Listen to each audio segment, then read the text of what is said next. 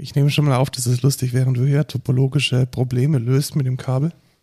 Das ist hier immer ein, ein Rambazamba hier, um mal nicht komplett verheddert mit 500 anderen Kabel, die du hier rumliegen hast und irgendwie den anderen Es sind, Mikrofonständern. nur, es sind nur zwei, Lukas. Da mal ein entwirrtes Kabel zu haben und dann sich richtig hinsetzen zu können. Aber naja, jetzt Jetzt geht's. sitzt du hier. Ja. Hervorragend, sitzt du bequem. Kabel entwirrt. ja, es geht schon. Dann noch einen Schluck aus der Spezi und dann kann es losgehen. Hallo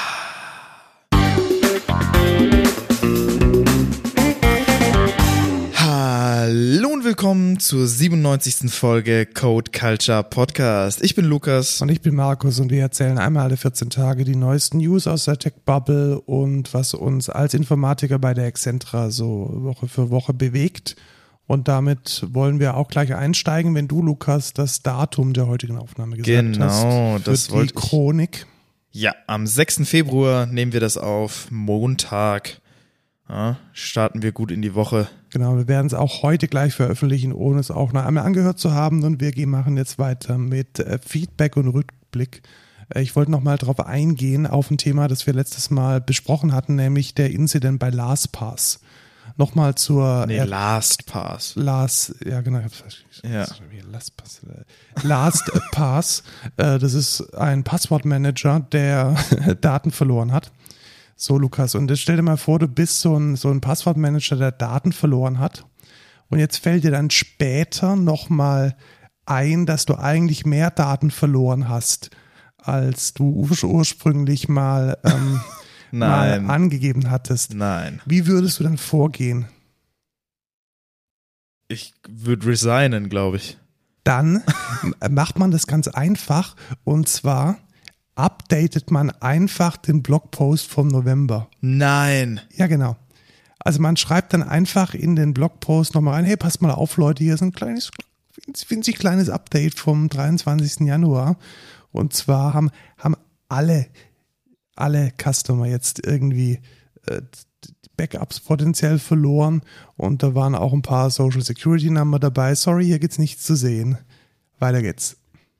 Alter. Was eine Shitshow. Und jetzt kommt's, weißt du, dass LastPass Pa- Pass zu der ich hasse dieses Wort. LastPass. LP nennen wir es LP zu der Firma GoTo gehört, die unter anderem auch GoToMeeting machen.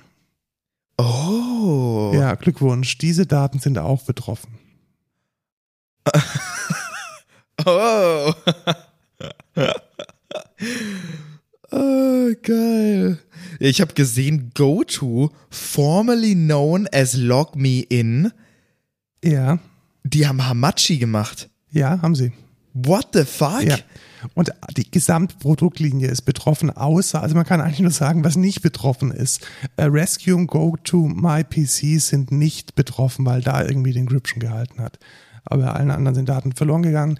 Also Leute, äh, nicht nur, wenn ihr bei LastPass Oh, sehr gut. das ist richtig ausgesprochen, nicht nur bei LastPass ähm, Kunde seid, auch wenn ihr bei anderen Produkten von GoTo, zum Beispiel GoToMeeting, das kommt einem eigentlich relativ oft unter, unter, unterwegs vor.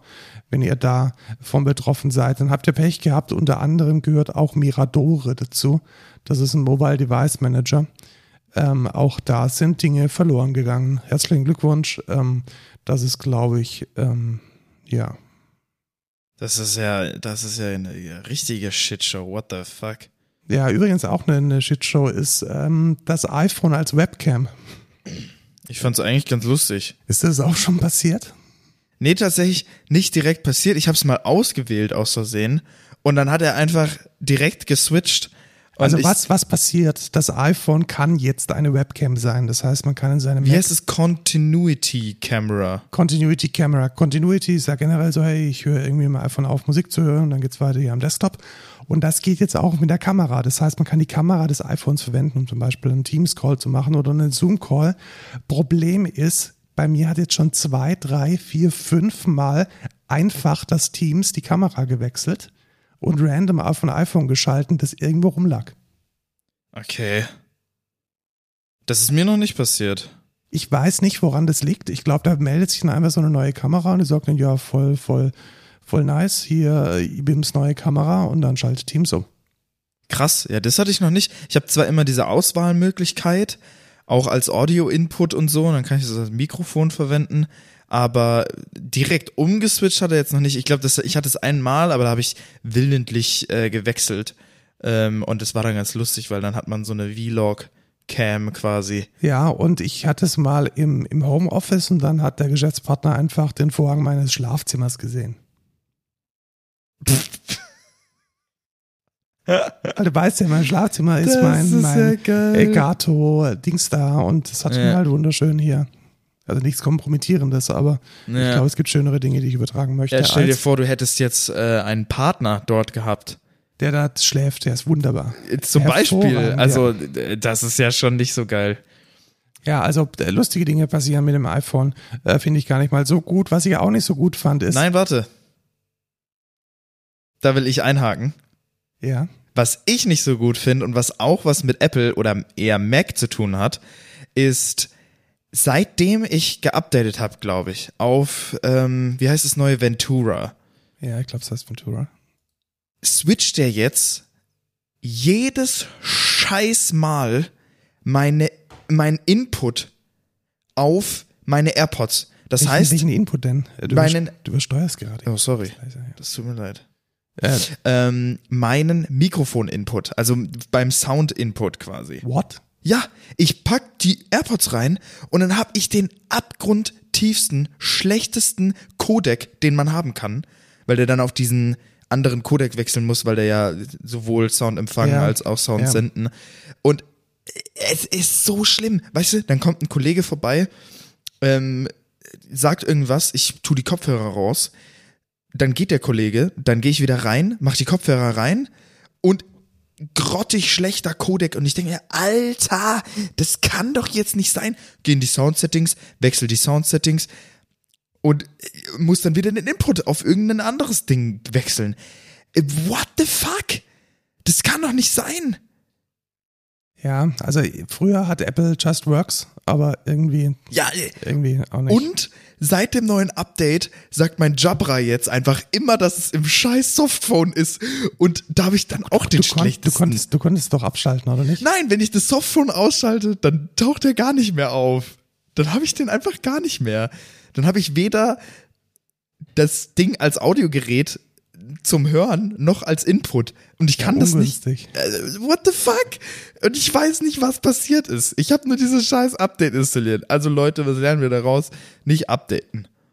Einfach immer auf den alten Updates bleiben. Never change a running, Running System, oder ja. so. Ja. Ja. ich bin auch ein bisschen im, im, im Stress und im Verzug, muss ich sagen, weil diese ganzen VST-Plugins jetzt ja nicht mehr gehen, aus irgendwelchen Gründen, weil Rosetta und M1, M2, keine Ahnung, was da Phase ist, äh, schon ein bisschen eklig. Also ich so gefühlt von den Tausenden von Euro, die ich ausgegeben habe, kann ich jetzt die Hälfte der Plugins nicht nutzen oder noch nicht nutzen, weil es keine gescheiten Updates gibt. Ja. Also alles nicht so schön. Auch nicht so schön, Lukas, ist, wenn Menschen die Luft verpesten. Ja, so wie du mit deinem Tesla. Ja, genau. Wir waren nämlich im wunderschönen Darmstadt, eine, eine Perle der, der, der Architektur auch. Ja, äh, der Jugendstil. Ja, wir waren, wir haben genau einen, ein, das hast du echt gut gemacht. Wir haben irgendwie noch eine Stunde oder so Zeit gehabt äh, vom Geschäftstermin und dann äh, so random, Lukas, ruf mal ein Café aus und das ist das Café Chaos Ja. entdeckt. Ein wunderschönes, linksgrün versifftes Jugendstil-Café, wo man 24 Stunden Früh- Frühstück bekommt. Und Und das war echt super. Also echt mega geil. war also. echt cool, geile Atmo und so. Ich, ich habe mich zu Hause gefühlt, als das erste, was ich gesehen habe, die, die Taz war, die, die auslag. Ja. Herrlich. Ja. Äh, sehr zu empfehlen. Kaffee Chaos in Darmstadt nicht zu empfehlen. Ähm, parken. Genau, Parken ist nicht zu empfehlen. Was ist denn dir da passiert, Markus? Ich habe einen Strafzettel bekommen, weil ich gegen das Umweltschutzgesetz verstoßen habe. Mit deinem, Mit, äh, und genau, also ich bin in die Umweltzone reingefahren mit meinem ähm, ja, E-Auto, ne? genau, mit deinem Tesla. Und jetzt stellt man Ja. sich die Frage, warum? Weil ich hatte keinen Aufkleber drin. Ja, richtig. Ich hatte keinen Aufkleber drin. Was ist denn da los, Genau. Markus? Und es war auch nicht möglich, an dem E-Kennzeichen zu erkennen, dass mein Fahrzeug keine Abgase produziert. Das war auch nicht zu erkennen an dem fehlenden Auspuff und auch nicht zu erkennen an der Marke. Nein, da braucht man schon ganz dringend diesen grünen Aufkleber. Genau. Weil was recht ist, muss ja recht bleiben. Richtig. Also ich finde es auch, äh, weiß ich nicht. Ich meine, ich kann es ja verstehen, wenn das jetzt irgendeine, irgendeine andere Marke ist, die halt auch Hybrid. Äh, Nein, Hy selbst Hybride dürfen ja da reinfahren. Also die Liste der so. mit E-Kennzeichen ausgestatteten Fahrzeuge, die nicht in die Umweltzone rein darf, ist leer. Okay, dann verstehe ich es wiederum Das heißt, nicht. Genau, also äh, es genügt vollkommen an- eigentlich in, in Ja.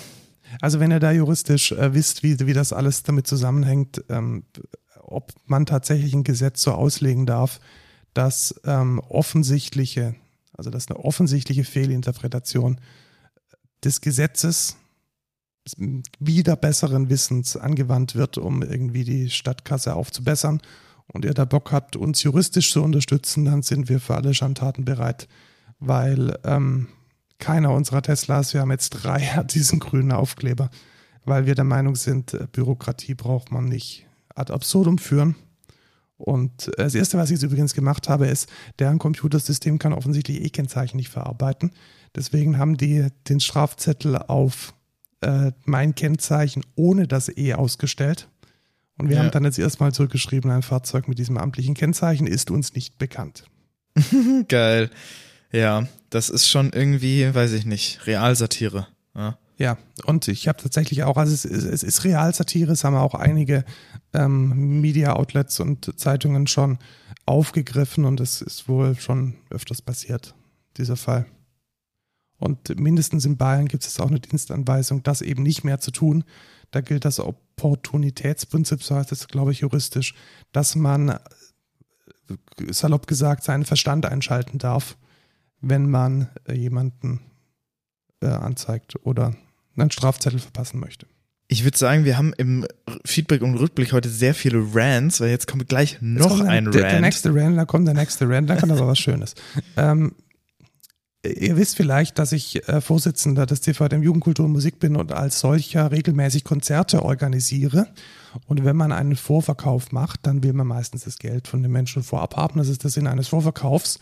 Und tada, PayPal hat einfach so irgendwann Mitte Januar, Ende Januar, wir wissen es nicht genau, ohne uns Bescheid zu geben, unser Konto eingefroren und dann auch irgendwann aufgehört, Zahlungen anzunehmen. ja. Ja, was heißt das? Weder unser Ticketanbieter hat uns von diesem Fehler informiert, noch PayPal hat uns über diesen Freeze informiert. Und wir mussten dann über Umwege und über Beschwerden, die dann auch wieder viel zu spät kommen, eine Woche vor der Veranstaltung erfahren, dass unser Vorverkauf deshalb nicht gut läuft, weil effing nochmal dieses PayPal abfrisiert wurde und es läuft bis heute noch nicht. Und es ist wirklich unglaublich. Wir haben erstens bei diesem Ticket-Tool, wir benutzen Tito, einfach nochmal geschaut, hey, können wir irgendwas anderes anschalten? Aber nein, es gibt nur Stripe. Mhm. Und das Feedback, das wir dann in den Mails bekommen haben, war durchweg, hey Leute, ich habe keine Kreditkarte. Also in Deutschland haben die Leute offensichtlich keine Kreditkarte. Und dann bleibt als einziges Monopol noch übrig PayPal. Und wenn das dann nicht geht, dann hast du echt verloren. Richtig. Das war dann auch tatsächlich so. Also Vorverkauf lief katastrophal. Wir haben dann die, letzten drei Tage noch ähm, so eine Reservierungs-E-Mail eingerichtet, die dann mit ja, so 20, 25 Tickets benutzt wurde. Aber das ist natürlich nichts gegen die geplanten 30, 40, 50 Vorverkaufstickets, die wir gerne gehabt hätten. Also alles in allem eine sehr unschöne Geschichte und auch noch deshalb unschön, weil wir uns eigentlich bewusst gegen Klarna positioniert haben und Klarna nicht als Zahlungsanbieter anbieten wollen.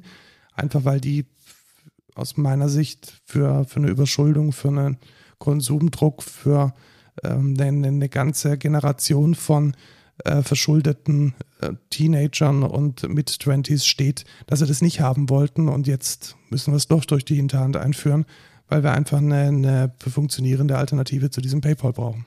Aber da ist PayPal ja auch nicht besser. Also PayPal, PayPal, ist nicht besser, aber, macht genau das gleiche wie Klarna. aber ja, aber ja, aber ich habe immer noch so das Gefühl, Klarna war der Vorreiter und bei denen ist es Geschäftsprinzip Und bei PayPal ist es eines von mehreren Features, dieses Buy Pay Later, Buy Now, Pay Later. Und bei Klarna ist es schon so ein bisschen äh, Teil des Prinzips, glaube ich. Ja, aber dieses 30 Tage später wird auch so krass promoted von PayPal und irgendwie Ratenzahlung gibt es da auch schon ewig. Deswegen, ich finde, die, die geben sich da nicht viel. Aber zu PayPal habe ich ja auch meine eigene Story weil die mich ja auch einfach gesperrt haben und ich bis heute keine Ahnung habe, warum nach irgendwie fünf Support Calls mit dem scheiß deutschen PayPal Support, wo mir kein einziger der Support Mitarbeiter sagen konnte, warum mein Konto gesperrt wurde oder was ich tun kann, um mein Konto zu entsperren, habe ich jetzt noch mal das, was der letzte zumindest gesagt hat, dass ich dem irgendeiner AUP PayPal-Adresse schreiben soll. Den habe ich jetzt geschrieben und da kam jetzt seit zwei Wochen schon keine Antwort. Also ja, weiß ich auch nicht, was da los ist. Ich musste jetzt auch auf Klarna umschwenken und bezahle jetzt so ziemlich alles mit der mit der Klarna Kreditkarte, weil ja, in den Online-Shops gibt's halt kein EC oder so. Also das geht halt nicht. Und deswegen, ja, das ist halt scheiße. Also, ich stelle mir jetzt mal, also wir haben jetzt vielleicht, was weiß ich, durch diesen Fall 600, 700 Euro verloren. Aber stell dir jetzt mal vor, du bist irgendwie ein, ein ganz großer Dienstleister, sowas wie Thomann oder irgendein anderer großer Online-Shop und dann wird dein einziges PayPal-Konto eingefroren. Ja. Also das ist ja letzten Endes ein Genickschuss. Da kannst du dir ja wirklich in den, Gesell in den, in den finanziellen Ruin dich treiben lassen, wenn ja, dann irgendwie fünf, richtig. sechs Tage wenn, oder ein halber Monat dein, dein, dein primäres Zahlungsmittel nicht funktioniert. Ja, vor allem kann ja PayPal das auch willkürlich einfach machen. Ja, genau, unser also Geld ist ja jetzt auch eingefroren. Die also können jetzt ja einfach Geld sagen, drauf. ja, die können jetzt einfach sagen, ja, ihr habt gegen unsere AGBs verstoßen. Und dann sagt, sagt, sagt man selber, ja, aber wo denn?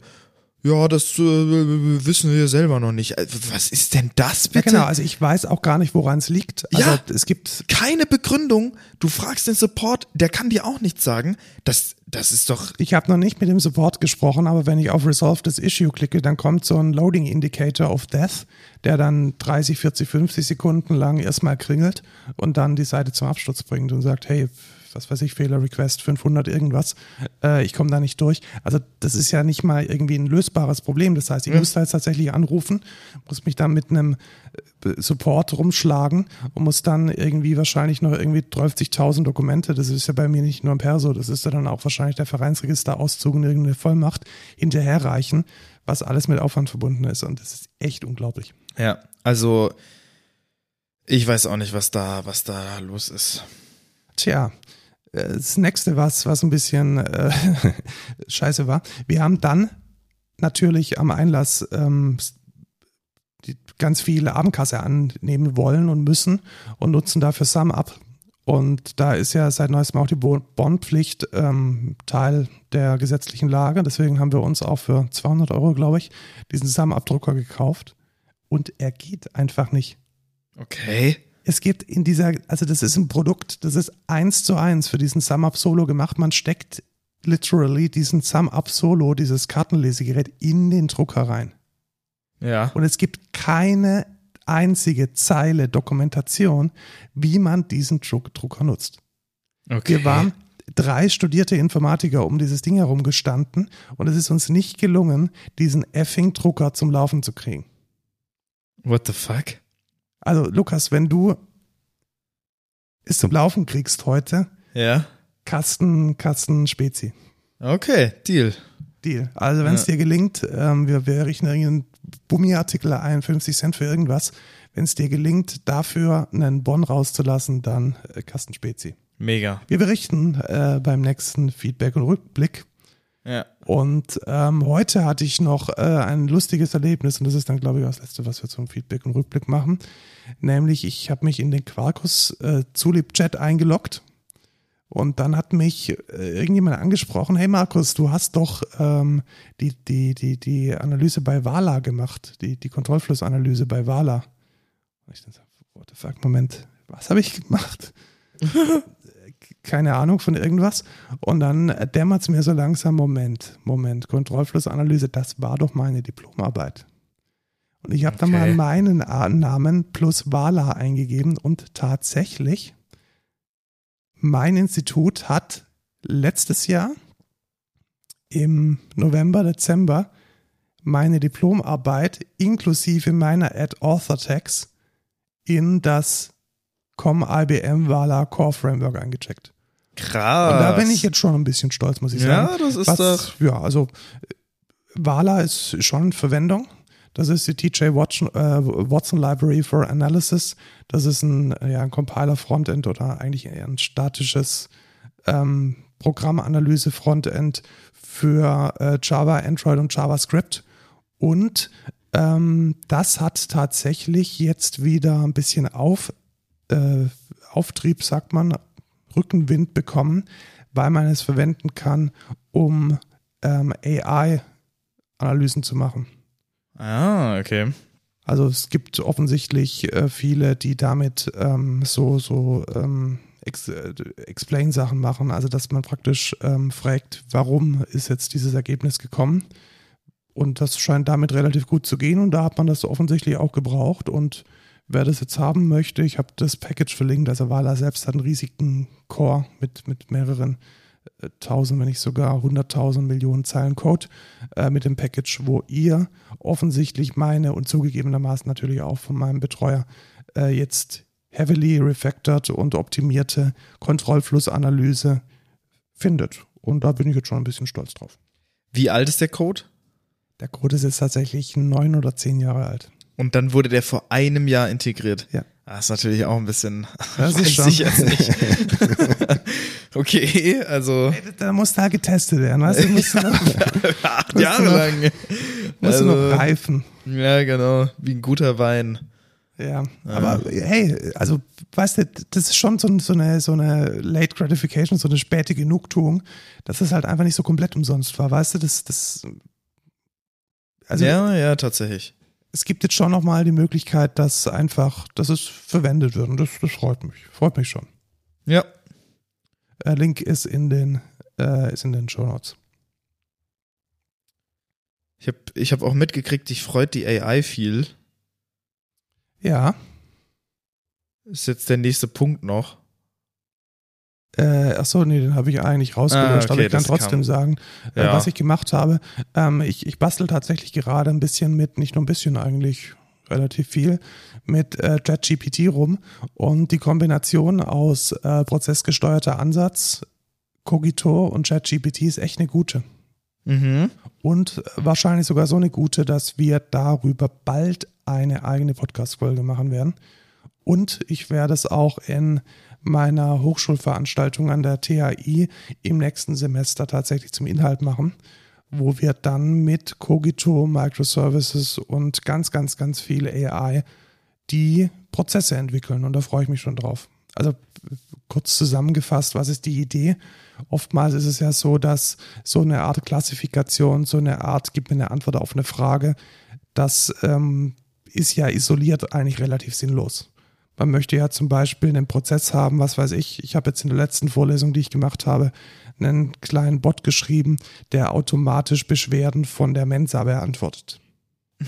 okay. Das heißt, du schreibst dann, hey, die, die, die Pommes waren heute extrem labbrig und überhaupt nicht gesalzen.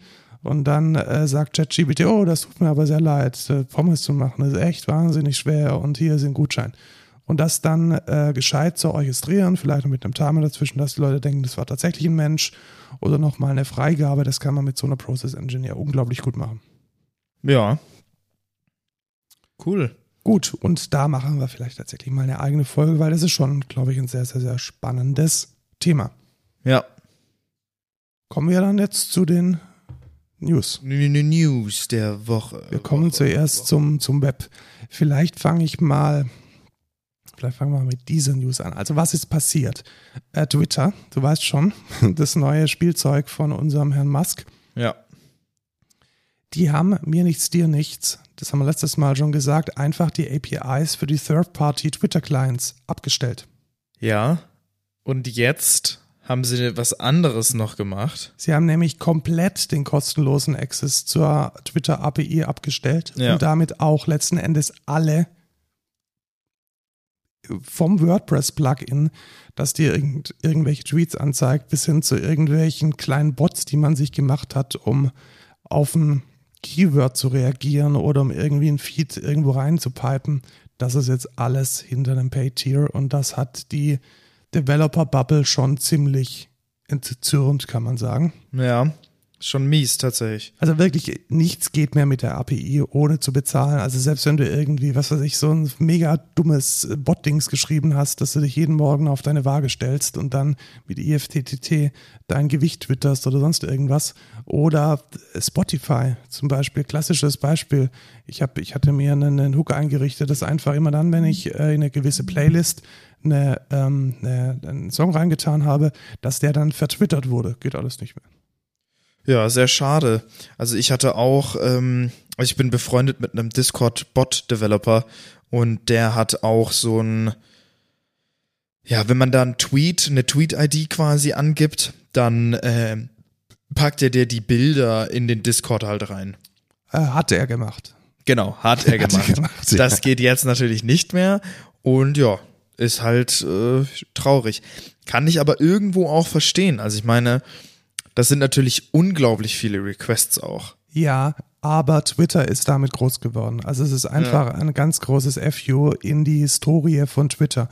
Twitter hat am Anfang gesagt, hey, wir sind eigentlich eine API und eine ziemlich schlechte Webseite, ja. macht, nutzt unsere API, macht damit interessante Dinge.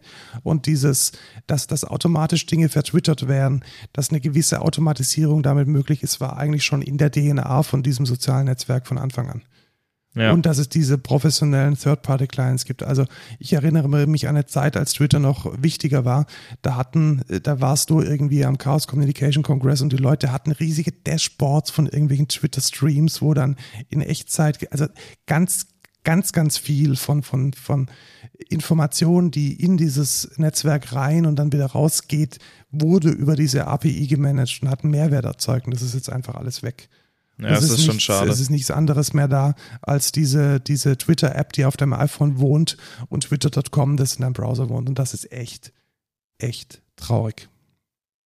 So, nicht so traurig sind Elefanten und ähm, Mastodons. Mastodon. Ich, sag, ich sag nur, ähm, wird Zeit für Web-Scraping, ja? Tatsächlich, ja, einfach eine Third-Party-API anzubieten.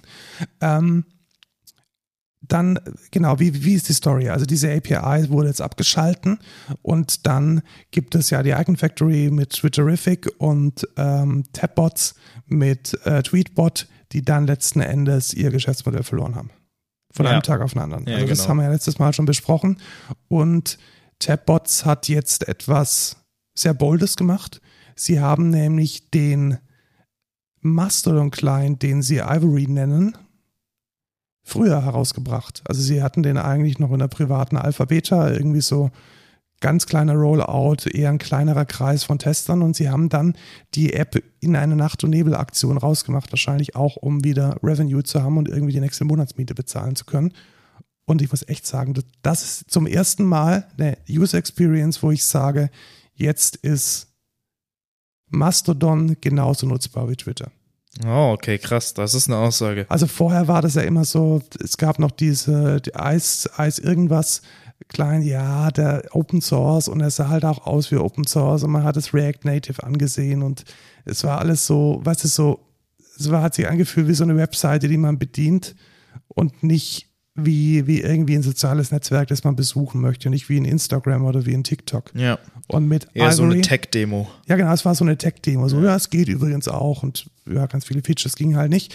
Und Ivory ist jetzt zum ersten Mal ein Mastodon-Client, der wirklich, wirklich, wirklich mithalten kann mit der offiziellen Twitter, Instagram oder TikTok-App und vielleicht sogar noch ein bisschen besser ist in der User Experience und schaut es euch auf jeden Fall an. Also wenn ihr abgeschreckt davon wart, wie, wie komplex und wie nerdy und wie frickelig dieses ganze Mastodon-Fediverse äh, sich einem entgegenbrezelt, dann ist Ivory jetzt, jetzt der Call, dass es im Mainstream angekommen ist. Oder und eher bereit ist für den Mainstream. Bereit ist für den Mainstream und ihr könnt mir ja auch gleich folgen. Ich twittere eigentlich nicht mehr seit dem ganzen ähm, Shit da, den, den äh, Elon Musk abgezogen hat und ich bin jetzt eher auf Mastodon und ich fühle mich da jetzt auch relativ wohl. Also ich, ich lese gerade momentan noch so ein bisschen eher, weil ich noch nicht so ganz verstanden habe, wo jetzt da mein Netzwerk ist und wer mir überhaupt zuhört. Aber wenn sich das mal ändert, dann werde ich da sicherlich wieder ein bisschen aktiver werden. Ja, wo viele jetzt, obwohl eigentlich ja wieder nicht weniger aktiv werden könnten, ist äh, Netflix, hätte ich gesagt. Ähm, das ist aber ganz, lustig, weil das hat sich tatsächlich wieder geändert. Ähm, Netflix ist nämlich zurückgerudert, was. Sind sie das? Ja, tatsächlich. Sie haben das wieder aus ihren äh, Terms of Service, glaube ich, wieder rausgenommen. Tatsächlich. Also was sie ja, was sie ja machen wollten, und das fände ich eigentlich technisch eine sehr spannende Idee. Also Netflix hat ja das Problem, dass die Leute ihr, ihr Passwort teilen. Ja. Und sie hatten jetzt tatsächlich ein Feature implementiert oder auch schon angekündigt, mit dem man sich regelmäßig in einem Heim-WLAN, also in der SSID von einem Home Network einloggen muss, damit das Gerät weiterhin äh, Zugriff auf den äh, Netflix-Account hat. Also Ja. Beispiel, wenn, wenn ich jetzt mit dir dein, dein, äh, dein, dein Netflix-Account teilen würde und ähm, ich war noch nie bei dir, was übrigens stimmt, Ja. äh, ja, äh, was übrigens stimmt. Und dann wäre das nicht möglich, weil ich müsste in deiner SSID mindestens einmal im Monat sein. Ich fand das eigentlich eine technisch echt elegante Lösung. Also so Ja, rein smart. für smart, ja. Also, Ja. Und ich finde es ehrlich gesagt auch okay. Ich Also- nicht. Warum? Weil, also sorry, Netflix an sich ist schon zu teuer. Und dann zu sagen, okay, jetzt darfst du es nicht mal mit deiner Family sharen. Also ich kann der ja jetzt nicht. Ich wohne ja nicht mit meiner Familie zusammen. Ja, aber das ist ja, also eigentlich ist es ja ein Haushalt. Also das Family Sharing ist ja gedacht für einen Haushalt. Und ich, ich denke mir dann halt auch immer, weißt du, wenn's, wenn das Produkt zu teuer ist, dann wird der Markt entscheiden, indem niemand es kauft. Weißt Richtig. Du? Dann kauft es halt niemand. Und dann ist eigentlich die Antwort zu sagen, ja, wenn es mir zu teuer ist und wenn ich es nur dann einen Mehrwert drin sehe, wenn ich es irgendwie teilen kann mit jemandem, dann ist es halt zu teuer. Und dann kauft man es halt. Ist nicht. aber auch so. Ja, ist ja okay. Das, aber ich glaube auch, dass das so eintreffen wird, wenn sie das enforcen. Ähm, ich bin mir, also ich, ja, also die technische Lösung ist schon elegant, finde ich auch, aber ich glaube nicht, dass Netflix da ungeschoren, also mit einem Gewinn rauskommen wird. Das glaube ich nicht. Da bin ich mir relativ, äh, ja, relativ sicher, dass da, dass Netflix da auf jeden Fall Verluste einfahren wird und die Leute lieber entweder auf eine andere Plattform gehen oder sagen, okay, Ja, das äh, ist ja, dann- ist ja dann in gewisser Weise auch okay. Also ich finde es, ich finde es nicht so schlecht, wenn, wenn Netflix da auch mal ja wieder mit, mit einem Geschäftsmodell, also konkret mit Filmen überzeugen muss oder mit Serien überzeugen muss, die die Leute halt auch gerne sehen. Nee, und genau das finde ich nicht gut. Mm, Was ich schlecht finde, ist mit Exklusivität sich quasi zu Ja, aus deiner Sicht, Lukas, natürlich aus deiner Sicht als Konsument. Aber aus der Sicht von Netflix ist es natürlich mega geil, wenn sie ein exklusives Serien-Dings Ja, haben, klar. Na- Narcos oder Stranger Things oder was auch immer, welches die Leute auf der Plattform hält. ja, finde ich aber halt kacke. Ja, also für, für den Konsument ist es kacke, klar. Aber, Aber, ich finde es auch, ich find's auch für den äh, technischen Fortschritt kacke.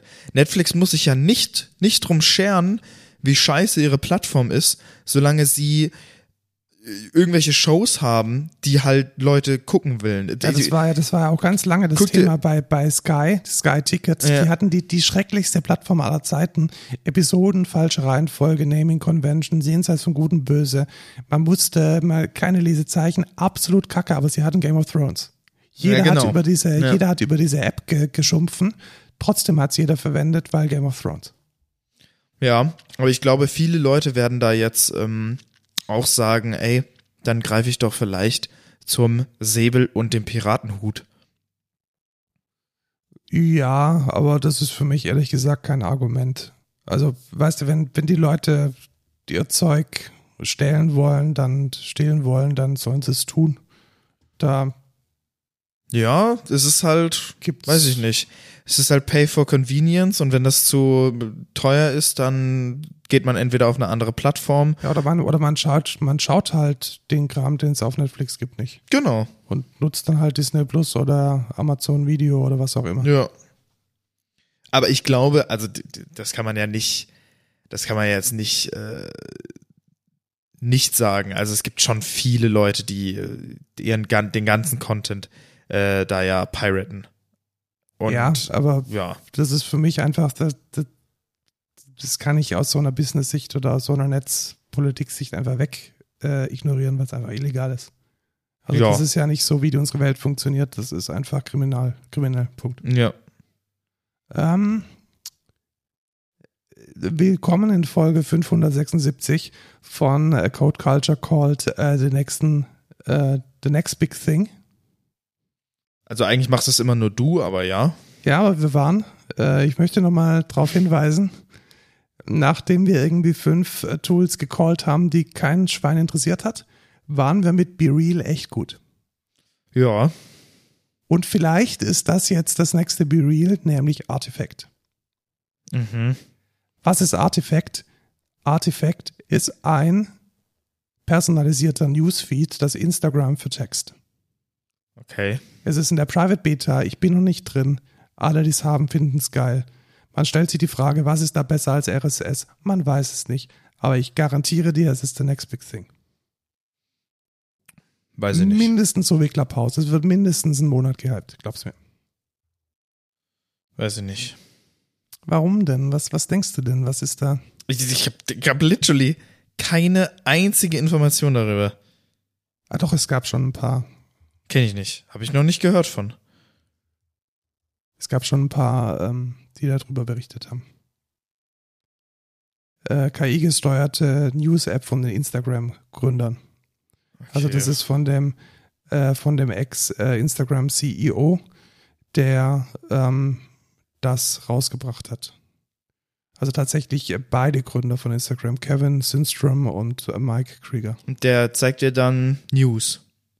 Ja, also wo die technischen, ähm, also wo tatsächlich die Artikel herkommen, das äh, ist irgendwie so ein bisschen dubios. Also es kann auch Okay. tatsächlich sein, dass die App, die, die aggregiert über, über KI-Methoden und ähm, ja, scheint the next big thing zu sein. Und ich glaube schon, dass jetzt vor allem, wo, wo die einzige textgetriebene Plattform Twitter am Abgrund steht, und machen wir uns nichts vor, Twitter wurde auch ganz stark verwendet, um News zu publizieren. Also es war sicherlich für sehr viele eine primäre Nachrichtenquelle. Da ist, glaube ich, schon nochmal ein Platz in diesen, ich sage es mal, High-Profile ähm, sozialen Netzwerken, den man ausfüllen kann. Und ich glaube auch, weißt du, mit so zwölfjährigen Kiddies, die auf TikTok rumsurfen, machst du kein Geld. Aber Ja, mit stimmt. irgendwelchen Yuppies, die irgendwie zwischen zwei Business-Meetings nochmal kurz in die News reinschauen, die wären auch bereit, dafür einen Fünfer zu bezahlen. Und ich glaube Ja. deshalb schon, Also dass so jemand ein, wie du. ja, das, ja, wahrscheinlich schon. Und ich werde wahrscheinlich auch dafür bereit, dafür zu bezahlen. Ich bezahle für Dienste, die mir gefallen, sehr gerne. Gut, kommen wir zu unserem großen Blog AI, der sich in den letzten äh, Folgen tatsächlich schon innerhalb der News äh, breit gemacht hat. Wieso mache ich jetzt eine Kapitelmarke? So groß ist es auch wieder nicht. Ich mache die mal wieder weg. die, ähm, mir ist ein Zitat aufgefallen. Ich wollte einfach nur noch mal kurz sagen, dass äh, Meta äh, die, die beleidigte Leberwurst spielt und sagt, äh, ChatGPT is not particularly innovat innovative und nothing revolutionary. Sagt der, der AI-Scientist, Genau, Chef sagt der AI-Scientist Meta. von, von Meta, der einfach nicht vergleichbar ist in den letzten fünf Jahren. genau, das frage ich mich halt auch. Dann zeig halt mal irgendwas.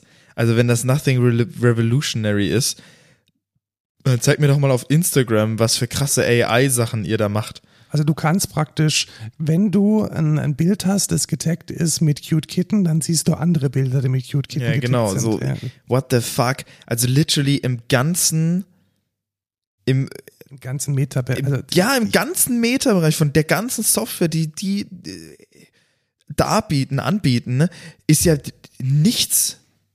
Ja. Nichts mit AI. Also, was weiß also ich, vielleicht die vielleicht gibt es irgendwo AI, aber nichts, Aber- was mich jetzt irgendwie vom Hocker haut. Oder Richtig. sage, oder wow. hinter den Kulissen oder so, wo du dann sagst, okay, das ist vielleicht deren Werbung, Anzeige-Algorithmus basiert auf AI oder so. Aber selbst dann, Selbst da kriege ich irgendwie Werbung für scheiß Spiele, die ich nie spielen werde. Also Richtig. das kann nicht funktionieren. also weiß ich nicht, was das jetzt für eine Aussage sein soll.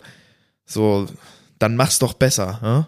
Genau, und wer auch denkt, dass ChatGPT alles besser macht, sind Lehrer. Es hat sogar eine Tagesschau geschafft, dass jetzt die ersten Schulen den Einsatz von ChatGPT verbieten wollen. Uh, was? In die Tagesschau ist es gekommen. Krass. Und ich habe auch auf LinkedIn letzte Woche noch eine News gesehen, dass die Uni Tübingen, glaube ich, natürlich die, äh, die Geisteswissenschaften auch ChatGPT für alles Mögliche verbieten wollen. Ja, aber was wollen die denn machen? Es, es ist Quatsch. es ist absoluter Quatsch. Man ja, ich meine, du kannst natürlich sagen, ich verbiete das, aber wie willst du denn, also wie willst du das denn prüfen? Es ist nicht zu prüfen. Und äh, hä? Das ist halt ein Text.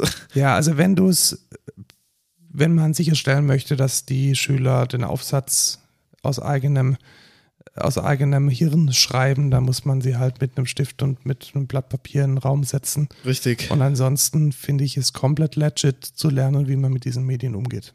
Ja, weiß ich nicht. Also, und, weißt du, was ich mir denke? Die Lehrer checken dann, ob es mit ChatGPT ge äh, geschrieben wurde, indem sie ChatGPT fragen. Hast du das geschrieben? Ja, es gibt ja tatsächlich jetzt von ChatGPT auch ein Produkt, das herausfindet oder zumindest klassifiziert, wie wahrscheinlich es ist, dass äh, der uh. Text von einer KI entwickelt wurde. Das finde ich schon relativ. Ja, dann schreibe ich einfach gut. ein paar Rechtschreibfehler rein. Ja, einfach nochmal. Dann kann es die AI nicht gewesen ja, aber, aber seriously, also ich nutze ja ChatGPT auch, um, um irgendwie meine Geschäfts-E-Mails nochmal äh, rephrasen zu lassen. Also alles gut. Ich glaube, wenn man den sinnvollen Umgang damit lernt, dann ist das definitiv ein Tool, das äh, auch in der Schule stattfinden können soll und muss. Unter anderem auch, weil äh, Microsoft sich jetzt ähm, committed hat, eine erweiterte Partnerschaft mit OpenAI, mit dem Hersteller von ChatGPT einzugehen. Und es gibt schon die ersten Gerüchte, dass sie damit äh, jetzt endgültig zu Google aufholen wollen, indem sie ChatGPT in Bing einbauen. Ja, das habe ich auch schon gehört. Ja, ich fände es gar nicht mal so schlecht, muss ich sagen, wenn es mal einen Competitor zu Google gibt, der mal ein bisschen was anders macht oder ein bisschen was besser macht. Ja. Und vielleicht ist das mal ein Grund, wieder mal bei Bing vorbeizuschauen. Es gab ja schon mehrere Versuche, mal ein bisschen hier sowas mit dem das Google-Rezept ein wenig äh, anders zu machen. Hier Niva hatten wir, glaube ich, mal vorgestellt. Ja, genau. Und ähm, da ist aber auch wirklich nicht so wirklich viel passiert. Also nee. das sind auch äh, stagniert. Ja, das ist halt auch nicht. Und du kannst halt auch, also was ganz oft dieses Aus, äh, Ausschlusskriterium für mich ist, ist dieses, okay, ich google das jetzt nochmal, also ich google das jetzt mal, so in einer anderen, so wenn ich auf einer anderen Search Engine war, dann google ich das einmal. Ja. Und ähm, dann merke ich halt so, ja, okay, auf Google steht halt das erste Ergebnis, genau das, was ich haben will. Und in jeder anderen Search Engine kriege ich meistens nur Müll. Ja, aber Lukas, wenn wir auf bing.com nach Excentra suchen, nach unserer Firma, dann gibt es ein Foto von dir und mir. Oh nein, ist das der Podcast? Ja. Das ist der Podcast mit Daniel Lichtenstern. Das Geil. ist der Podcast mit Daniel Lichtenstern und es ist ein Foto von unserem Homestudio mit äh, einem kurzhaarigen Lukas. Einem das ist nicht mehr so. Kurzen äh, Hose tragenden äh, Markus und unserem Gast, dem Daniel. Das ist auch nicht mehr so. Ich habe auch keine kurzen Hosen mehr an, gell? Ja. Ähm, ja, äh, spannend. Also immerhin, hey, wer uns mal sehen möchte, muss auf Bing nach Excentra suchen. Das ist ja. doch der, der beste Call to Action. Genau. Den, sucht, äh, nach Bing. Sucht auf Bing. Bing. nach Excentra. Ja. Und dann, und dann bewerbt euch gleich. Ja? Wir suchen ja, Entwickler. Bester Call. Haben wir, haben wir gut gemacht. Ja, gutes Segway. Ja weitere AI-Sachen. Aber diesmal Google. Ja, Google hat jetzt, ähm, wir haben letztes Mal ja schon ein KI-Netzwerk äh, oder ein ML vorgestellt, das schlechte Musik macht. Und jetzt gibt es auch eines von Google, das schlechte Musik macht. Ja, ich habe mir das, ich habe mir dazu, glaube ich, sogar ein Video angeguckt und ich fand es ein bisschen besser. Es ist ein bisschen besser, aber es ist trotzdem scheiße. Es ist nicht, es ist nicht so also das wenn ich, wenn ich die Nonplus genau, Also, weißt du, wenn du das jetzt mit Midjourney vergleichst, wodurch die Bilder echt umhauen, oder mit ChatGPT, wo du dir denkst, what the fuck, und dir dann das hier anhörst, das ist so ein bisschen Rumgeplätscher mit irgendwie ein bisschen Musik und du kannst froh sein, wenn, wenn der Takt gehalten wird. Das ist noch nicht reif. Ist die Frage, ist Musik so viel schwieriger zu machen als äh, Bilder? Ich glaube einfach, dass es nicht im Fokus war lange Zeit. Also Ja. ich glaube, dass man halt jetzt mega lange an diesem Bild, an diesen generativen Image-AIs rumgebastelt hat, an Text sowieso schon die ganze Zeit.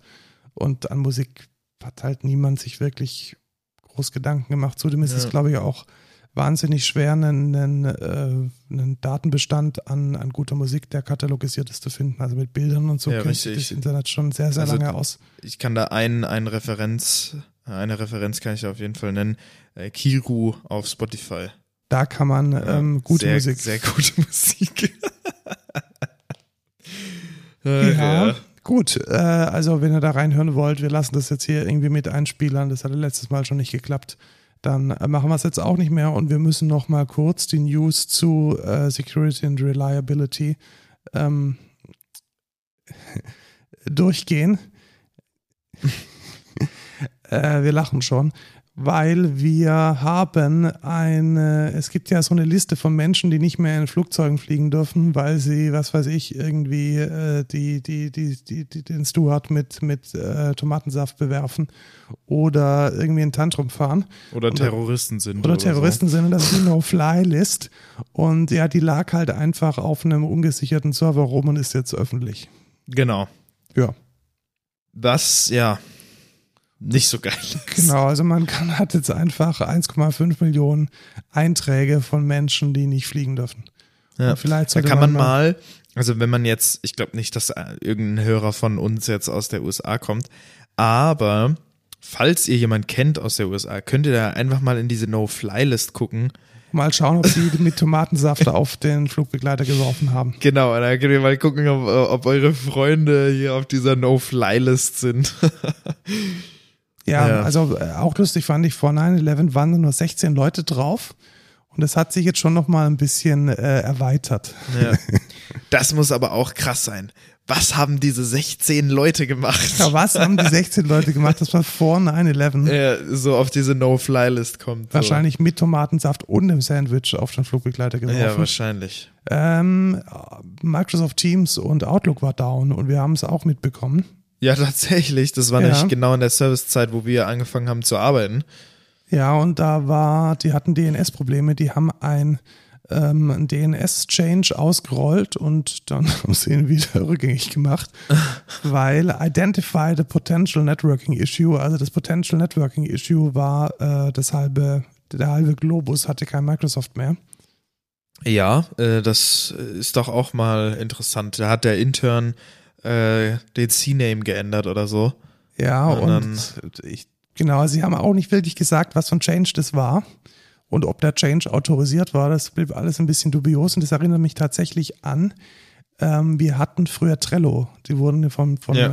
äh, von, äh, äh, äh, von Atlassian. Gekauft und wir hatten früher Trello und die hatten auch mal ein Outage und der, der Blog-Eintrag dazu war es, We cannot make this up, also so bottom line, wir können das nicht erfinden, aber es ist tatsächlich passiert. Unser Praktikant ist übers Kabel gestolpert. Nein. Und das ist denen geil. tatsächlich passiert. Das heißt, sie haben alle selbst äh, self-hosted, alle selbst gehostet in San Francisco, wo sie ihr Office hatten. Und da ist dann tatsächlich offensichtlich irgendein Praktikant oder irgendein Intern übers Kabel gestolpert, hat einen Netzwerkstecker rausgezogen und Trello war da. Herrlich. Das ist geil. Aber das ist auch wenigstens, weißt Stell, du? stell dir mal vor, bist dieser Praktikant. Auf jeder Party bist du der King. Ja, tatsächlich. Wisst ihr, ich habe mal die Trello-Server ausgemacht. Ich war für die Downtime verantwortlich. Ja. Aber das ist doch auch als Company, weiß ich nicht, ganz lustig eigentlich. Das ist Ja, aber es, so. es war damals ja schon irgendwie, weißt du, wir konnten halt nicht arbeiten. Das war unser Scrumboard. also das ist halt schon ein bisschen. ja, das peinlich. ist schon kacke, aber naja. Jetzt lacht man drüber. Genau, nicht lachen tun Menschen, die ganz viel Geld bezahlen müssen für wissenschaftliche Papers.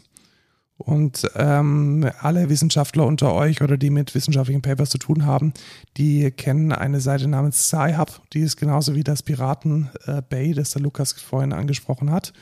Und da kann man äh, kostenlos sich die Papers runterladen. Das ist doch Klau. Ja, jetzt muss man da vielleicht nochmal unterscheiden, moralisch zwischen, egal, ähm, ja, das ist eine schwierige Debatte, glaube ich. ist, eine, das ist aber tatsächlich eine schwierigere Debatte, weil in diesem Fall ja nicht äh, Elsevier und wie sie alle heißen, also diese ganzen Verlage haben ja die Forschung nicht bezahlt, sondern die Forschung haben ja du und ich mit unserem Steuergeld. Also das ist doch mal eine andere Debatte. Es ist ja jetzt nicht so, als äh, würden zum Beispiel die öffentlich-rechtlichen äh, mit unserem Steuergeld die Dinge dann nochmal hinter eine Paywall stecken. Das passiert ja auch nicht. Also schwierige Debatte, long story short. Sci-Hub hatte sehr, sehr lange eine schwedische Domain und die ist jetzt weg. Oh, Ja, Pisser. ja. Weil die Domain Registry hat tatsächlich gesagt, Ja, Nö. das wollen wir nicht mehr. Kein Und Bock. äh, man muss jetzt tatsächlich über skyhub.ro gehen, wo Ei. einem dann auch ein, ein wunderschöner Lenin entgegenschlägt. Das muss man auch wollen. ja, Äh, tatsächlich. man kann allerdings auch äh, einfach auf Twitter schauen, welche, du- welche URLs gerade ähm, aktiv sind und wo man sie erreicht. Und für alles andere gibt es dann auch noch gewisse Mastodon-Accounts, die einem dann regelmäßig funktionierende URLs vertwittern. Also Skyhub SE funktioniert nimmer. Was auch nicht mehr funktioniert, ist ein Hacker-Netzwerk, nämlich Hive. Kenne ich nicht. Kennst du nicht? Also die waren ähm, äh, ein Kollektiv, welches hinter ganz vielen Ransomware-Attacken ähm, stand. Okay. Also die haben, was ist Ransomware? Wie funktioniert das? Die brechen ein in dein Netzwerk und äh, klauen dann die Daten, in Anführungszeichen, indem sie sie verschlüsseln und dir den, ähm, den äh, Key dann nur gegen Zahlung eines größeren Geldbetrages wieder aushändigen. Da sind viele auch große Firmen von betroffen gewesen, tatsächlich ähm, teilweise sogar Krankenhäusern, also wirklich auch kritische Infrastruktur, wo man wirklich sagen muss, moralisch eine absolute, äh, eine absolute Katastrophe. Und es ist jetzt gelungen, in einem internationalen, äh, hauptsächlich von der USA geleiteten Unternehmen, die ähm, die Gruppe ausfindig zu machen und die Infrastruktur zu beschlagnahmen. Und das finde ich mal einen guten Erfolg. Also Ja. FBI war beteiligt und die gute Polizei Baden-Württemberg mit dem Polizeipräsidium Reutlingen. Äh, das finde ich auch ziemlich lustig. Also hier so ähm, äh, Department of Justice USA und dann Department of Justice, äh, Federal Bureau of Investigation und United States ähm, Secret Service und drunter Polizei Baden-Württemberg, Polizeipräsidium Reutlingen. Reutlingen, Das ja. macht es dann natürlich äh, besonders lustig. Ich kenne sogar Leute aus Reutlingen. Äh, herrlich. Äh, Ach ja. Grüße an die Person, die ich aus Reutlingen kenne, die sogar dieser, diesen Podcast hier hören. Genau, und Kudos an deine Polizei, die haben echt was Gutes gemacht. Ja, nice. Also Hive ist jetzt ähm, in der Versenkung verschwunden, freuen wir uns. Weniger, weniger Krypto-Scam äh, auf dieser Welt. ja, ähm, Nochmal eine traurige Nachricht. Anker, die ihr vielleicht, oder Anker, weiß ich nicht, Ja, ich glaube, er spricht die man, Enker aus. die man wahrscheinlich von, ja, vielleicht kennt ihr die von Powerbanks oder, ja, oder so Powerbricks. Insert, insert China Electronic äh, Shit hier. ja, irgendwas technisches, Akkus oder ja, keine Ahnung. Die, denen gehört tatsächlich auch Ufi, also EUFY und die machen Security Camps. Genau, da steht außen ganz dolle drauf, Ende zu Ende verschlüsselt. Und naja, das hat anscheinend nicht ganz gestimmt. Genau, weil man konnte sich dann doch irgendwie direkt mit dem VNC-Player draufschalten und dann war da eigentlich, oh, da musste man weder ein Passwort noch ein Key eingeben. Wie kann das denn funktionieren? Ja, turns out, im Default machen die das nicht. Richtig. Das heißt, sie können es zwar, aber sie machen es nicht. Und das ist natürlich insbesondere für äh, IoT-Devices, die relativ ungesichert in WLANs und in, in mobile Netzwerke sich einloggen und auch noch eine Kamera sind, die potenziell in deinem Haus einfach dein privates Umfeld abfilmen, extrem fahrlässig. Ja. Und äh, The Verge hat diesen Skandal sehr, sehr, sehr, sehr, sehr, sehr gut dokumentiert in einem extrem länglichen Artikel. Wenn ihr euch da mal dafür interessiert, also was ich an dem Artikel sehr spannend finde, ist auch diese Dynamik. Das ist ja nicht so, dass das irgendwie so auf einmal rauskommt, sondern da ist es dann so, ja, es könnte sein, dass es so ist. Und dann eiert Anker so ein bisschen rum und ja, vielleicht, wenn man sich richtig an, nee, aber eigentlich immer. Und das ist dann so fast schon so eine Art Dialog, wie so eine, wie so ein Krimi, wo dann äh, der, der, das Media Outlet, in dem Fall jetzt The Verge und der, der Hersteller dann immer so hin und her zanken, bis dann auf einmal die Bombe platzt. Und das fand ich hier jetzt in diesem Artikel extrem schön dargestellt, wie sie ja, also am Anfang, ja, das muss man halt nur, wenn man im Web zugreift. Oh nee, aber eigentlich, äh, nee, also wenn man es nicht richtig konfiguriert, aber eigentlich müsste man es auch, oh fuck, wir haben die Firmware nicht. Und das ist wirklich eine sehr, sehr, sehr schöne Geschichte. Lest euch die mal durch. Ein, Die nächste Geschichte, die auch sehr lustig ist. eine Sache äh, Oder zum, traurig. Schluss, zum Schluss als, als News noch. Äh, die Bundesnetzagentur sucht einen neuen Anbieter für Fax.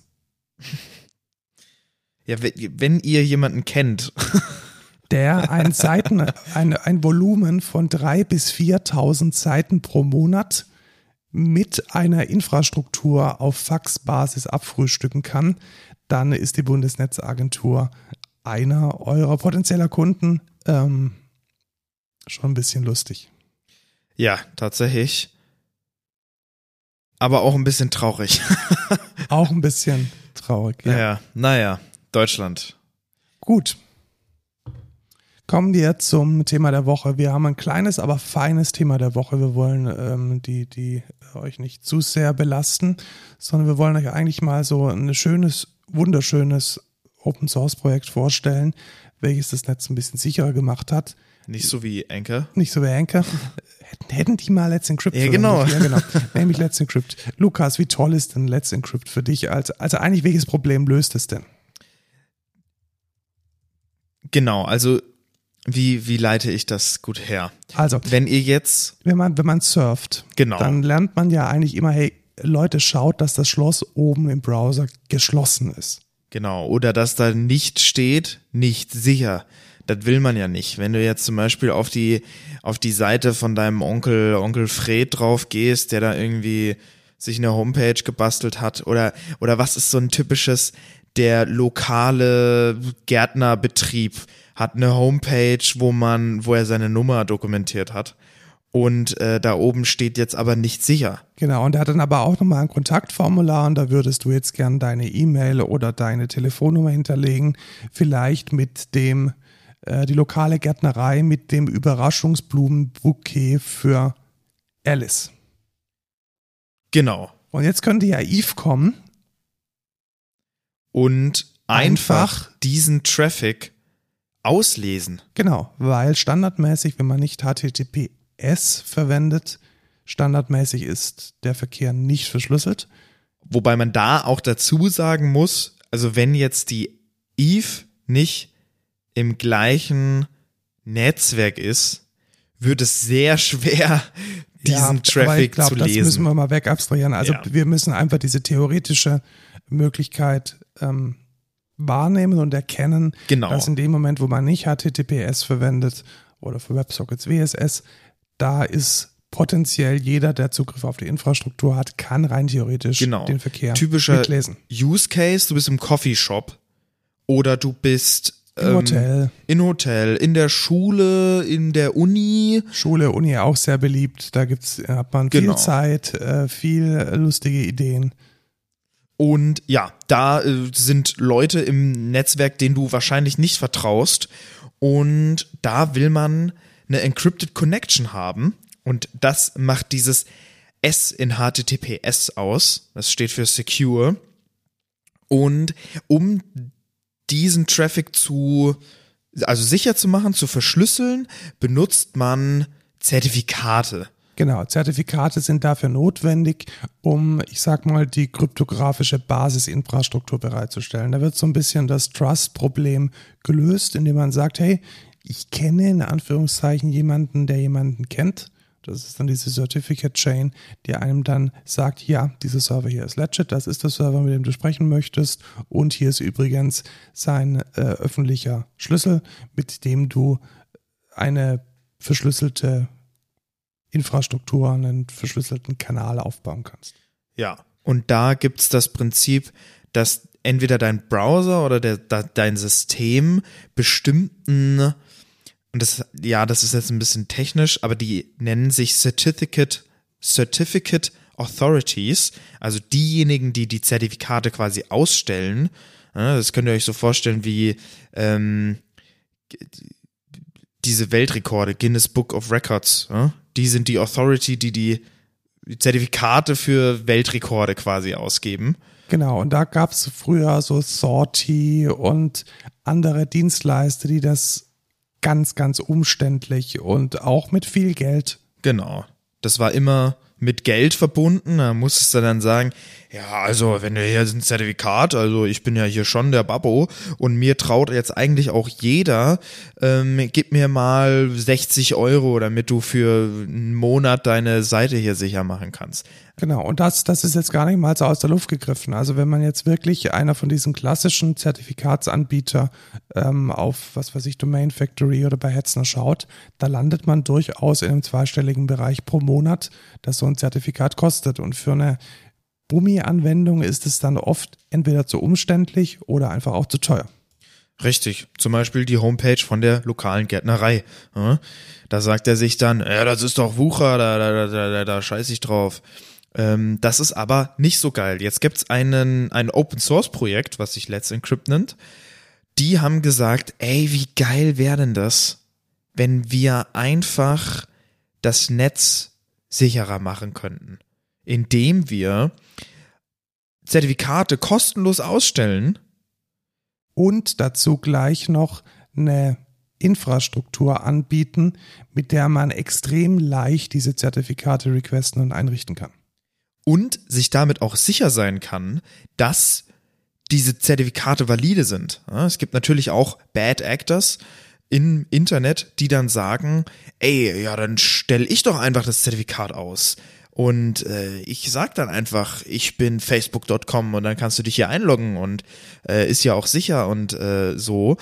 Aber Let's Encrypt gibt, hat quasi, ja, bestimmte Prozesse, die quasi sichern, also sicherstellen, dass du auch der Besitzer bist für diese Domain, für die sie das Zertifikat ausstellen. Ja. Genau. Und wie funktioniert das? Also ganz grundsätzlich ähm, kann man zum Beispiel Let's Encrypt in einem Standardfall mit einem Tool namens CertBot verwenden.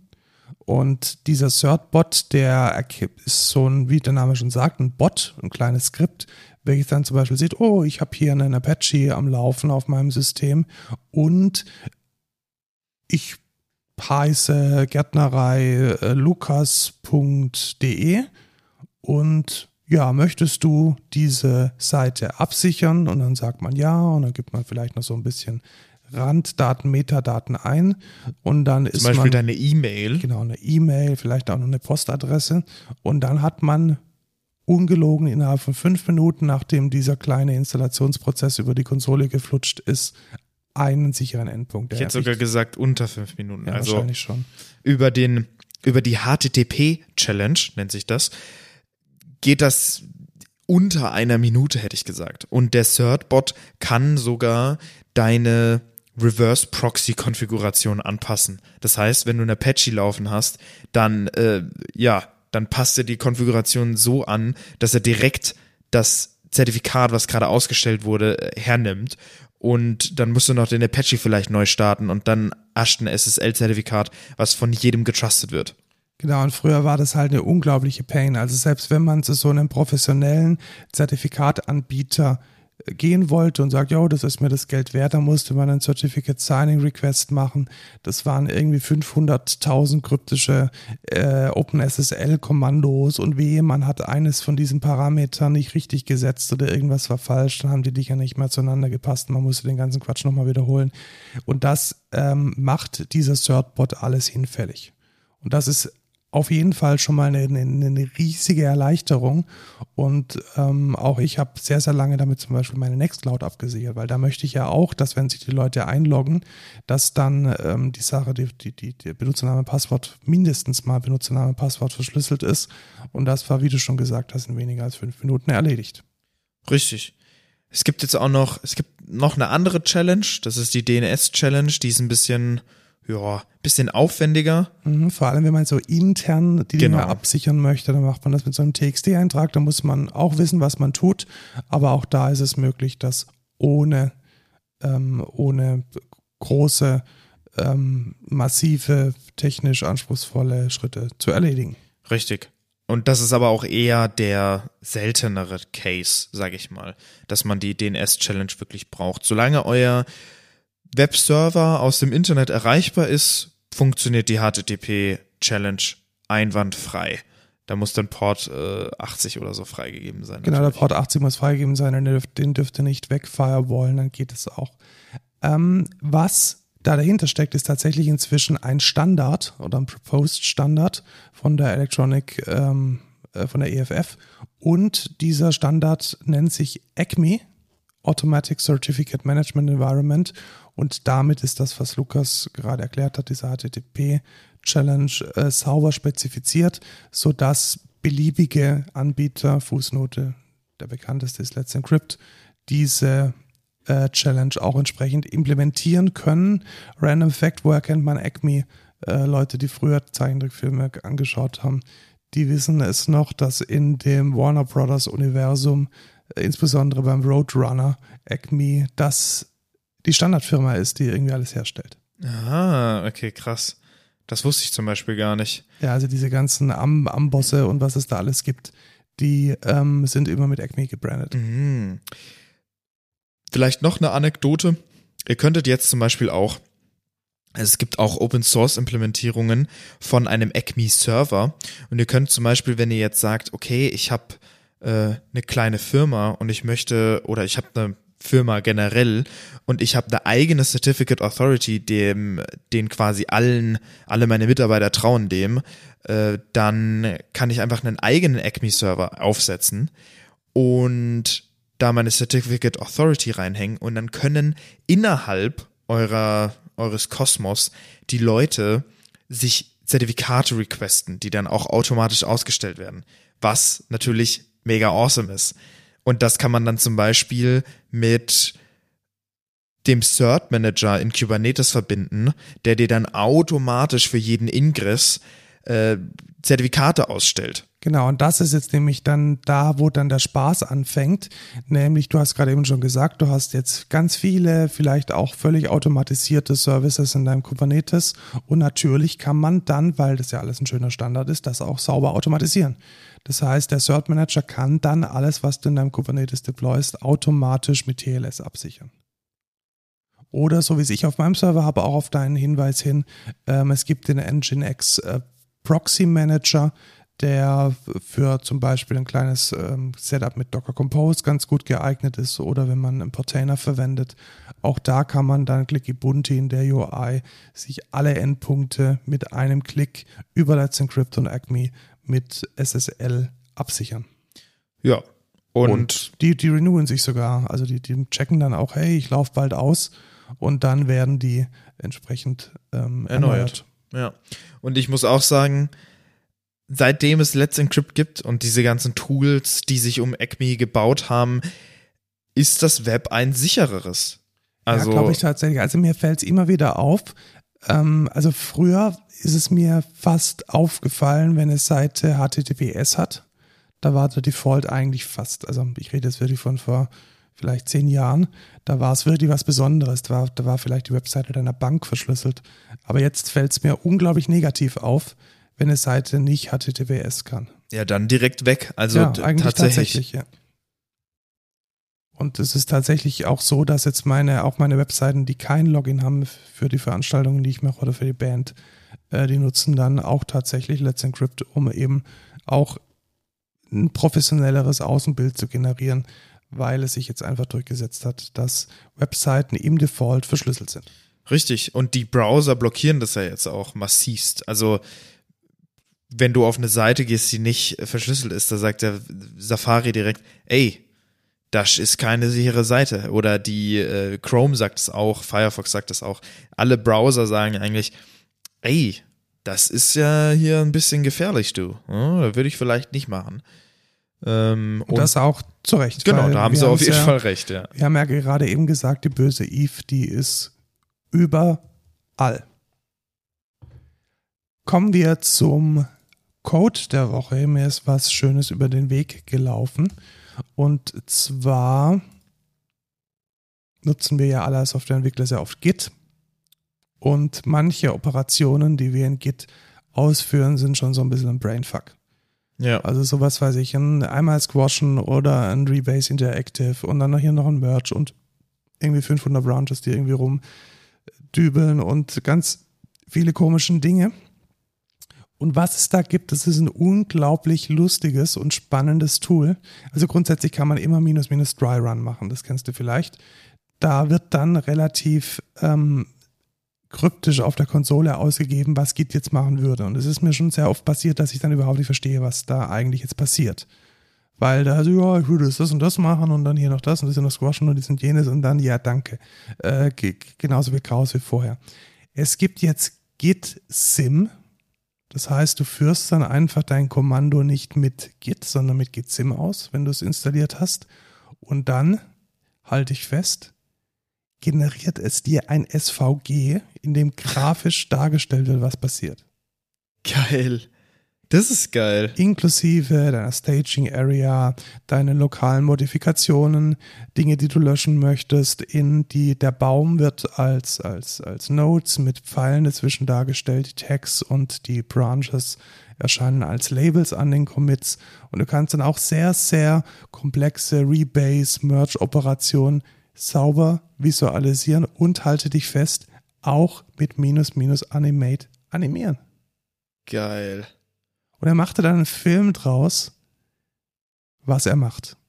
What the fuck? Ja. Ich sehe es gerade bei dir. Wie geil ja, ist das es denn? Es macht ja einen Film draus, was zum Beispiel bei einem Reset Head Tilde, Dach, also das schiebt einfach dein, dein Head äh, nach links und äh, packt dann alles, was im Commit drin war, wieder in deinen offenen Workspace. Und das sieht man ja wunderschön. Der Head wandert nach links und das, was dann in äh, dem Commit drin war, ist dann in deiner äh, lokalen äh, Modifikation, in deinem lokalen Staging wieder vorhanden. Finde ich super. Krass. Ist, glaube ich, auch für Azubis und für äh, Leute, die Git lernen, unglaublich wertvoll. Ja, für deine Vorlesung alleine ja, schon. Allein dafür also, schon. Das ist ja unglaublich geil. Schaut es euch an. Ähm, das ist mein Code der Woche. Dann habe ich einen No-Code der Woche gerade eben noch reingeschrieben. Sehr gut. Und zwar habe ich vor kurzem äh, Cyberpunk Edge Runners gesehen, natürlich auf Netflix. ähm, und ich war positiv überrascht. Also ich, ähm, ich bin ja Anime-Fan. Äh, ich bin ein kleiner Japan-Fan, ein bisschen ein kleiner Weeaboo, äh, sag ich mal. Aber ja, ich habe jetzt nicht, ich habe jetzt nicht viel erwartet, aber ich war auch positiv überrascht, weil es ist natürlich von einem Videospiel, ein Anime, das kann natürlich mega cringe werden und so. Ach, das ist von diesem Cyberpunk-Dings, das genau von so Cyberpunk 2077 halbfertig rauskam. Richtig. Und ich muss sagen, der Anime war echt ganz gut. Ich will nicht spoilern. Guckt's euch an, zehn Folgen, es geht eigentlich relativ schnell rum. Ähm, und das Game habe ich mir dann so, also ich habe den Anime geguckt und dachte mir dann so, ey, das sieht eigentlich alles ganz cool aus. Mich würde jetzt doch das Game nochmal interessieren, vor allem weil ein Kumpel von mir, ähm, der Simon, der hat sich das auch mal angeguckt äh, und meinte, ja, ist eigentlich echt ganz cool, macht Bock und so. Und ich hatte das noch so im Kopf und dachte mir, ja komm, dann probier ich doch mal aus. Irgendwie, hier gibt's Rabatt, äh, hole ich mir ein bisschen billiger, was weiß ich. Und ich find's richtig geil. Also ich muss sagen, ich habe es natürlich nicht gespielt zu Launch und es muss echt nicht akzeptabel gewesen sein, als das rausgekommen ist. Aber ich glaube, sie haben sehr viel Zeit investiert, um das Spiel zu dem zu machen, was sie versprochen haben. Und ich finde, da haben sie auf jeden Fall ähm, Erfolg gehabt. Und wie ist jetzt das Anime? Der Anime ist super. Ah, gut, sehr gut. Und ja. das Spiel, was ich quasi als zweiten No-Code ah, okay. der Woche ja. äh, nehme, ist auch super. Finde ich sehr geil. Also äh, cooles Gunplay, coole Story, coole Charaktere. Kann ich auch empfehlen. Wer so RPGs mag und auch Gunplay ein bisschen mag. Ich, ich muss sagen, ich bin selber nicht so der große Fan. Ich bin ein ganz großer Dark Souls und Kingdom Hearts Fan, wo es ja eigentlich gar keine Waffen gibt oder fast keine. Ähm, fand ich's trotz, finde ich es trotzdem mega geil. Also ich bin, ich bin echt sehr positiv überrascht, macht Bock und ja, kann ich sehr empfehlen. Cyberpunk 2077 als Game. Wer nicht so viel gamet, sondern nur gucken will, kann sich Cyberpunk Edge Runners mal angucken. Und gerade eben war Be Real, Lukas. Und weil du über Cyberpunk gesprochen hast, hast du es verpasst. Das ist mir relativ egal. Ich mache jetzt in- einfach, ich poste jetzt einfach ein Late. Ja, aber ich, ich bin noch in Time, Lukas. Und deswegen mache ich jetzt auch die Verabschiedung. Wenn ihr bei uns arbeiten wollt, Moment, Kapitelmarke. Wenn ihr bei uns arbeiten wollt, dann bewerbt euch unter karriere.excentra, ne, karriere.excentra.de, besucht uns unter karriere.excentra.de, folgt uns auf @codeculturepod auf Twitter, bald vielleicht auch auf Mastodon. Äh, schreibt uns eine E-Mail an codeculture.excentra.de, kauft uns irgendwie Dinge auf Bewerbt euch. slash ähm, codeculture. Tschüss, Lukas. Ciao, Markus.